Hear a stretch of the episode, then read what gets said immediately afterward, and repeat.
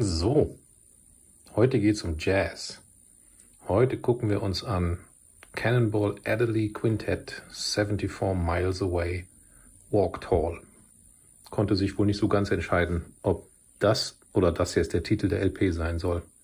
Es ist ein Live-Album von 1967 und hat mal eben knackige fünf Songs. Drei auf der ersten, zwei auf der zweiten Seite.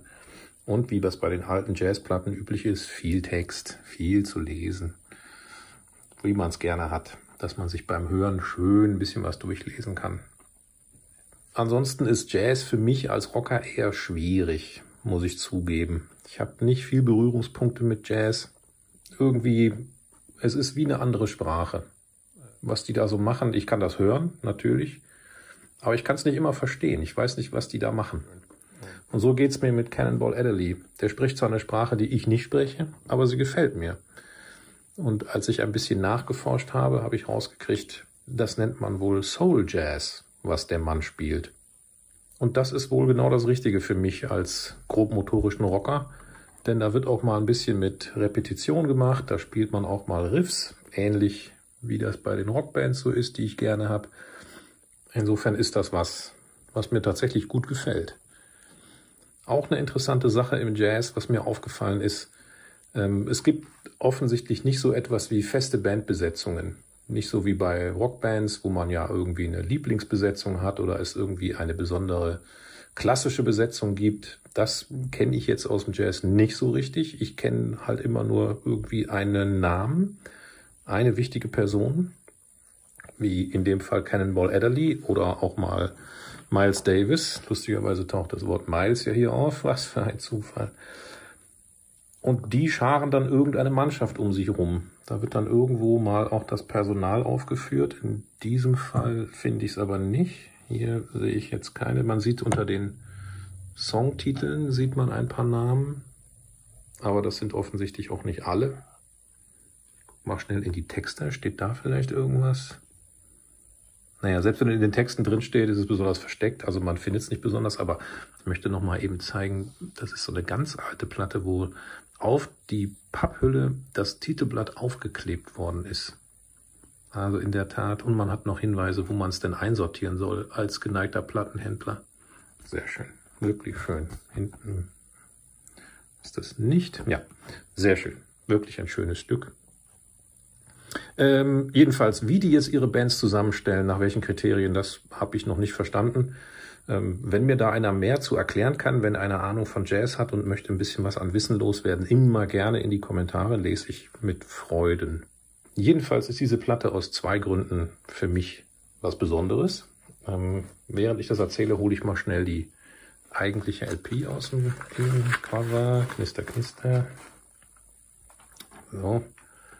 Und die sieht auch super aus. Wie gesagt, hier nur drei Lieder drauf. Auf der anderen sind es gerade mal zwei. Hier auf der Kamera sieht sie aber wirklich schlechter aus, als sie in Wirklichkeit ist. Also diese, diese Schlieren und Kratzer, die sehe ich nicht so schlimm, wie sie auf der Kamera jetzt erscheinen. Also Im echten Leben ist es nicht so. Und beim Hören sowieso nicht. Ist das also wirklich, ist das prima. Schöne Platte. So, wie gesagt, der erste Grund ist, dass sie mir grundsätzlich mal den Einstieg ins Thema Jazz erleichtert hat. Dieser Soul Jazz, ähm, der bekommt mir. Äh, es gibt auf einer anderen Platte einen Song, der heißt Mercy, Mercy, Mercy. Und auf dieser Platte ist es auch der Titelsong, den ich sehr gut finde. Und in beiden Fällen ist der Song geschrieben von Josef Zawinul. Das ist ein österreichischer Pianist, der später irgendwie nur Joe Zawinul hieß. Und in oh Gott, war das Weather Report oder war das Passport? Ich kenne den aus irgendeiner anderen Jazz-Ecke, Fusion Jazz-Kram, da ist er später nochmal berühmt geworden. Hier hat er wohl offensichtlich angefangen und hat tolle Sachen gemacht. Und äh, dieser Titelsong 74 Miles Away hat ja noch den besonderen kleinen Gag, dass das Stück im Siebenviertel-Rhythmus geschrieben ist. Im Siebenviertel-Rhythmus. Das ist ja bei Jazzern offensichtlich äh, gerne gesehen, dass man sich vom stumpfen Vierviertel-Rhythmus fernhält. Aber in dem Fall ist es gar nicht schlimm. Der swingt auch schön. Sieben Viertel kann man gut aushalten. Und der zweite Grund, warum diese Platte mir besonders in Erinnerung ist, äh, ist der, dass ich mich beim Kauf auf dem Flohmarkt schön habe über den Tisch ziehen lassen. Ich habe sie auf einem Flohmarkt gefunden. Das Wetter war schön, ich war in Kauflaune. Und trotzdem hat mich dann das Preisschild aber ein bisschen beeindruckt. Da stand nämlich 35 Euro drauf. Aber der Verkäufer hat mir so lange ein vom Pferd erzählt und hat mir die Platte so schön schmackhaft gemacht, dass ich sie dann gekauft habe für 30 Euro. Hatte mir 5 Euro hat er mir nachgelassen. Das war ein guter Verkäufer. Das hat er wirklich gut gemacht. Denn als ich nach Hause gekommen bin, habe ich dann mal bei Discogs nachgeguckt und habe die Platte mal recherchiert. Und siehe da, der maximale Verkaufspreis bei Discogs lag bei 12 Euro. Mhm, super. Hätte ich mal lieber vor Ort checken sollen, wird wahrscheinlich jetzt der eine oder andere sagen, hättest du mal schön am Plattenstand selber geguckt, was die Platte wert ist. Aber das finde ich irgendwie assi. Ich weiß nicht, ich finde es irgendwie schräg, da am Plattenstand zu stehen und erstmal das Handy auszupacken und zu gucken, was die Platte kosten darf.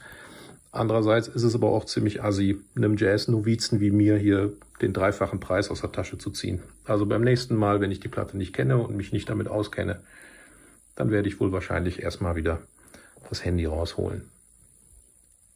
Ich werde die Platte bei Songwhip verlinken und den Link hier in die Begleitnotizen schreiben. Dann kann man sich das alles mal anhören.